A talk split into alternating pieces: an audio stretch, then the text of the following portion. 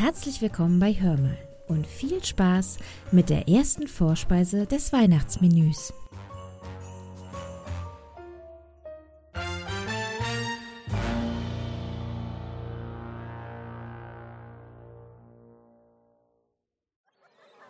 Wir befinden uns am Strand von Rimini.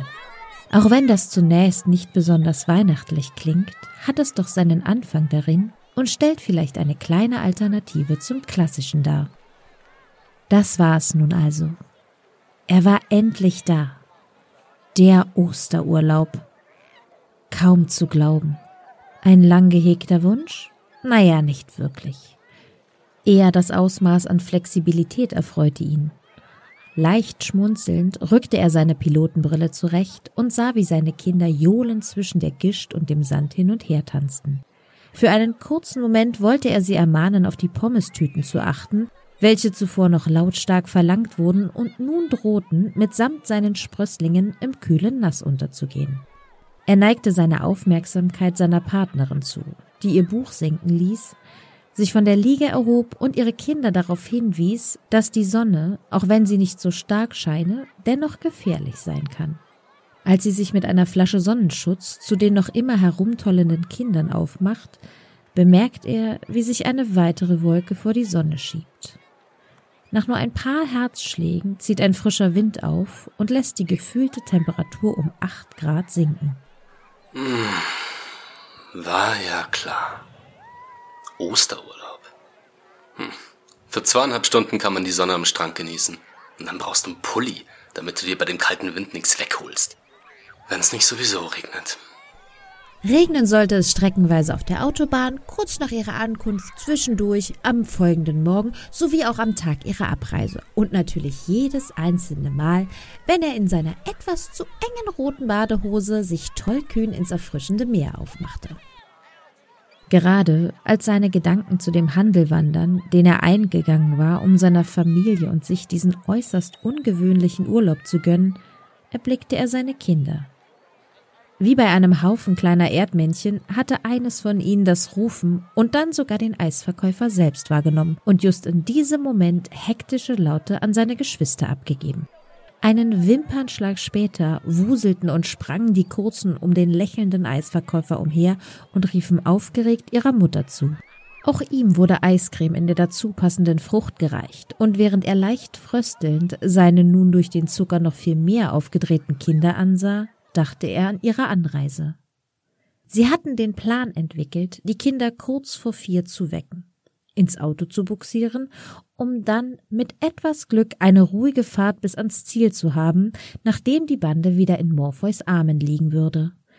Leider ging der Plan nicht auf, denn kurz nachdem die Sonne aufging und sie über den Brenner Richtung Bozen fuhren, schreckte die komplette Familie auf, weil ein besonders unangenehm witziger Verkehrsteilnehmer, der mittels eines Aufklebers, mit welchem er seinen Wagen halb ironisch selbst abkultete, zum Hupen aufforderte und seiner eigenen Einladung nachkam. Was für ein weichgespülter Idiot! Wer kommt denn bitte auf die Idee, dann auch noch... Von dem unerwarteten Laut aus seinen Gedanken gerissen, springt er auf und lässt vor lauter Schreck sein Orangeneis mitsamt der Orange fallen. Ein noch sehr kleiner Rauhaardackel hatte es sich ohne sein Wissen unter seiner Liege vor der Sonne geschützt gemütlich gemacht. Und als der junge Hund die kühle Köstlichkeit erschnüffelte, war er der Meinung, dass er zumindest Anrecht auf einen Probeschleck haben sollte und verlangte nun bellend danach der noch immer zu Tode erschreckte, blickt auf den zufrieden schlabbernden Dackel, der sich genüsslich über das Eis hermacht, während ihm der Angstschweiß und unerwünschte Flashbacks einer furchtbaren Nacht ereilen. Schwer schluckend und mit weit aufgerissenen Augen wandern seine Gedanken in die Nacht, in der er vollbracht hatte, was ihnen diesen Urlaub überhaupt erst ermöglichte. Nie zuvor war er in Häuser eingestiegen, hatte nie etwas entwendet oder ausgetauscht. So war er nicht. Und doch hatte er es getan. Woher hätte er verdammt noch mal wissen sollen, dass in diesem Haus ein Hund lebt? Und kein gut gelaunter noch dazu. Er hatte sich strafbar gemacht. War es das tatsächlich wert? Noch dazu handelte es sich nicht um eine einmalige Sache. Darauf hatte er sich mit dem anderen geeinigt. Wenn er wollte, dass das Spiel am Laufen blieb, musste auch er seinen Dienst dafür verrichten. Ich habe meinen Laden, mein Business. Und es läuft. Ich kann es vielleicht mal jemanden aus der Familie übergeben. Jemanden, dem ich traue. Er, der andere. Er hat wiederum seinen Laden. Und an sich kommen wir uns nicht in die Quere. Aber das Angebot war zu gut. Er hat mich benutzt. Kann ich mich noch einmal drauf einlassen oder hat er mich jetzt am Tanzen? Musste er sich um den anderen kümmern? Eine halbe Stunde später hat er und seine Familie den Strand wegen des stärker werdenden Nieselregens verlassen und sie kehrten in ihre kleine Ferienwohnung zurück. Als sie diese noch etwas klamm betraten, stellte er erneut fest, dass die Unterkunft wirklich nur mit viel Fantasie wie die auf den Bildern aus dem Internet aussah. Die Möbel schienen eher wie die abgeblätterte und etwas überlebte Discounter-Version derer zu sein, welche auf der Website in Szene gesetzt wurden. Dennoch war er froh, dass sie sich für diese Unterkunft entschieden hatten. Ja, genau. Einmal die Möglichkeit bekommen, werde ich jetzt sicher nicht in so eine dämliche Bettenburg absteigen. Er blickte auf die wie Pilze aus dem Boden sprießenden Hotelkästen. Da fiel ihm plötzlich etwas ins Auge. Bei einem der älteren Gebäude, neben einem der Hotelkomplexe, waren mehrere der mediterranen Dachziegel abgebrochen und wie es scheint nach unten abgerutscht. Auch hier keimte eine Erinnerung aus jener Nacht wieder auf. Wie hatte er sich nur so dämlich anstellen und fast vom Dach fallen können?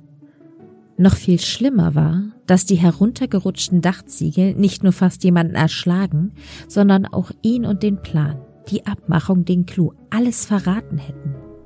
Und unabhängig davon, dass es unfassbar peinlich dem anderen gegenüber gewesen wäre, es hätte auch sein Geschäft und damit seine Familie gefährden können.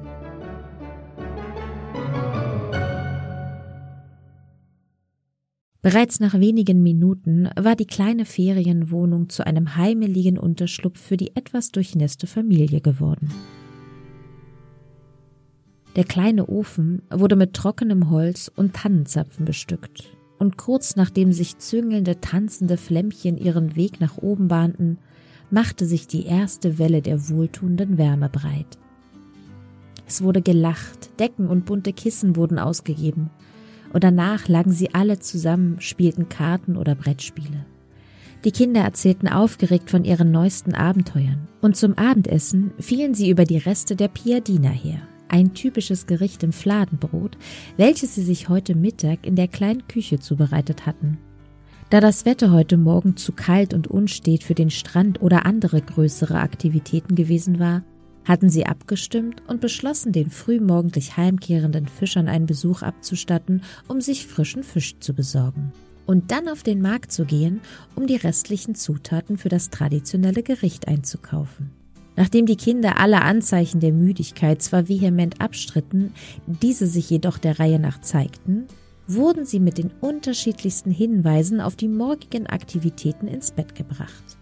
Nachdem noch eine Geschichte erzählt wurde, setzten er und seine Frau sich vor den noch immer knisternden und knackenden Ofen mit dem Blick durch das Fenster auf die Adriaküste.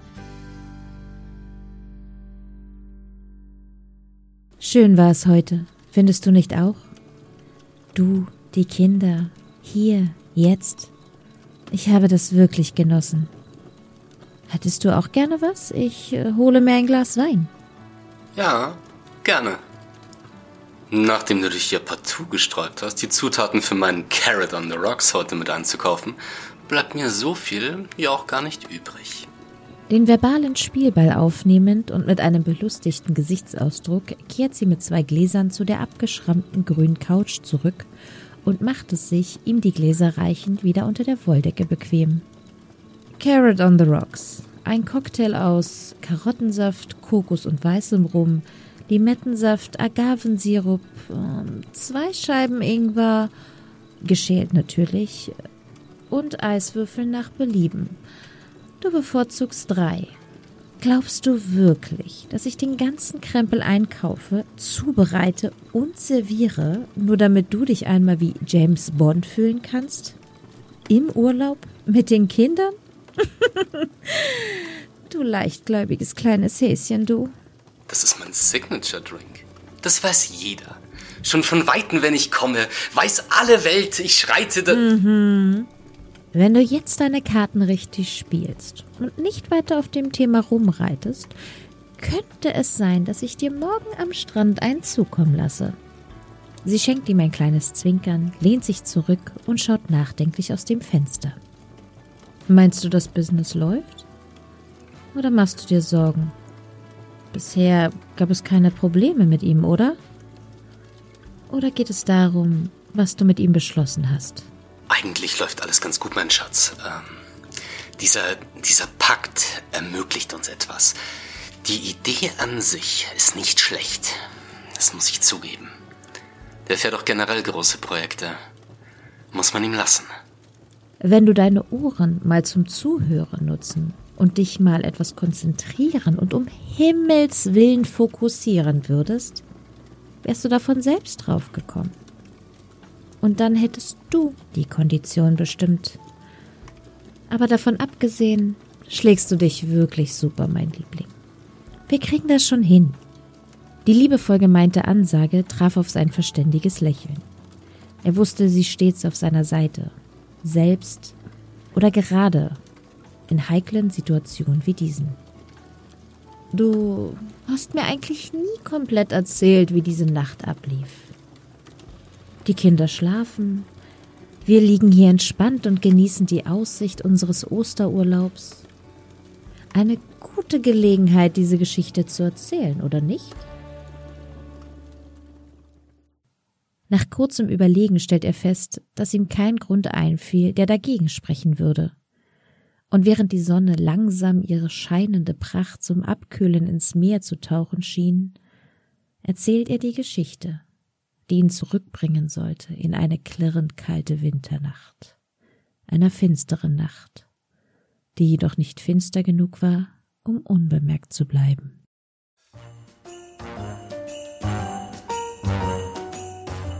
Wir hoffen, es hat gemundet und freuen uns darauf, euch am zweiten Advent die zweite Vorspeise zu servieren.